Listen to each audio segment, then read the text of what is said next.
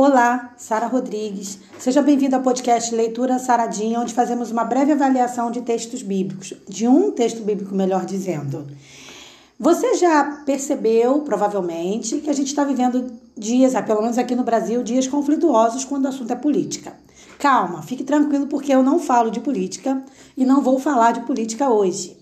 Mas a gente sabe que a gente está vivendo momentos difíceis, conturbados, e é raro a gente ter uma liderança que realmente tema ao Senhor, que realmente faça a vontade de Deus.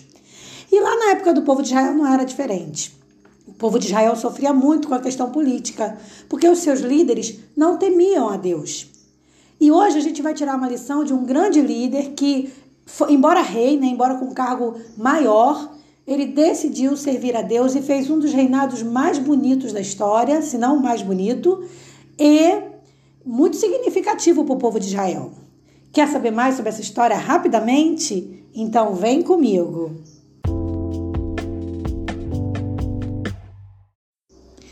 Se você ler 2 Crônicas, capítulo 14, você vai conhecer um pouco mais sobre a história do rei Asa. O rei Asa, ele teve uma, uma história muito bonita, como eu falei anteriormente, muito significativa por conta da sua determinação em continuar a permanecer fiel a Deus, mesmo com um cargo tão poderoso, com tanta autoridade. Eu te daria como base o, te, o capítulo 14, do versículo 1 a 6, mas eu vou me prender no versículo 2 e 3 que é o que mais me interessa nesse texto. Aí, se você quiser ler depois o texto todo, eu, eu te aconselho a ler. E o texto 2, versículo 2 diz assim: E Asa fez o que era bom e reto aos olhos do Senhor seu Deus, porque tirou os altares dos deuses estranhos e os altos, e quebrou as imagens e cortou os bosques. A primeira grande lição que a gente aprende da história de Asa foi a sua determinação em mudar o rumo que a nação israelita estava seguindo. O povo estava ficando idólatra, o povo estava se esquecendo de Deus. Então, a sua primeira atitude como rei foi trazer de volta o povo à adoração ao verdadeiro Deus, ao eterno Deus. E isso foi fazendo com que o povo fosse sendo chamado a atenção em relação a abandonar os seus ídolos, a deixar as imagens, a ir se convertendo ao Senhor. Essa atitude foi muito importante para que o reinado de Asa fosse um reinado de paz e de prosperidade. O rei Asa, ele pode ser considerado o primeiro reformador espiritual. Na escola você deve ter estudado sobre grandes reformas na igreja, como a reforma do Martim Lutero, entre outras. Mas na antiguidade, provavelmente o rei Asa, se não foi o maior, foi um dos maiores reformadores espirituais, porque ele realmente colocou como meta no seu projeto levar o povo a adorar o Senhor. E isso foi muito importante. E foi isso que como eu falei, que trouxe para ele, para o seu reinado, paz, prosperidade, bonança. E não foi só para ele, foi para o seu reinado, foi para o seu povo. O povo foi bem sucedido, o povo teve bonanças, muitas alegrias no reinado de Asa.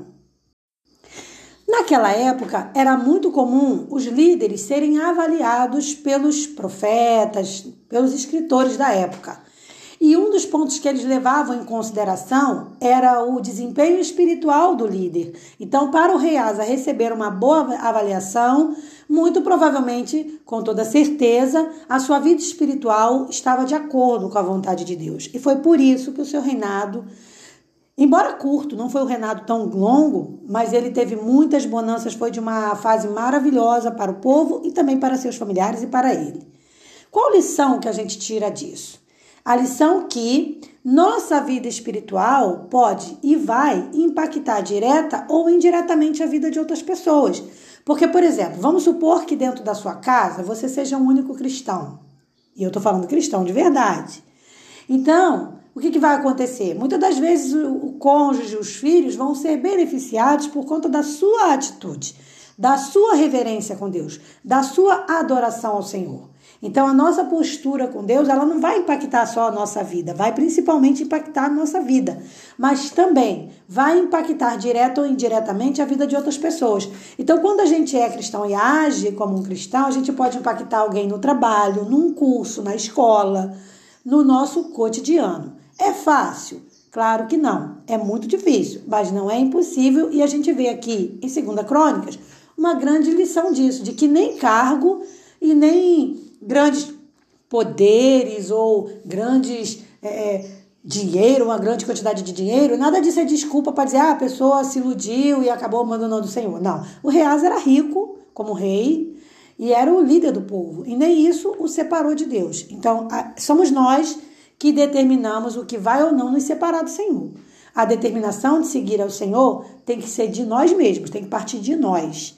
E a gente não pode usar desculpa, ah, mas foi fulano, foi ciclano. Não. A fé, ela é individual. Os resultados espirituais são individuais. E cada um vai responder pelas suas atitudes perante o Senhor. Então não tem desculpa para a gente dizer, ah, não, não me aproximou de Deus, não me aproximei por causa disso ou daquilo. Não, para Deus não tem isso. Nossa relação com Deus ela é particular e depende da gente tá? E muitas das vezes, sim, nós vamos abençoar outras pessoas por conta da nossa fidelidade, aproximação, disciplina com o Senhor. Então fica aí essa grande lição desse grande rei para a nação de Israel. E eu vou ficando por aqui, te convido para visitar meu canal no YouTube para você ouvir algumas músicas. E também, se você quiser ouvir, é, tem um canal também chamado Gotas de Saber, onde eu falo sobre é, é assuntos do cotidiano, falo sobre notícias do nosso dia a dia, com vídeos bem curtinhos e você, você pode seguir lá também, se inscrever lá também. Eu vou ficando por aqui e desejo para você uma terça-feira abençoada na presença do Senhor Jesus.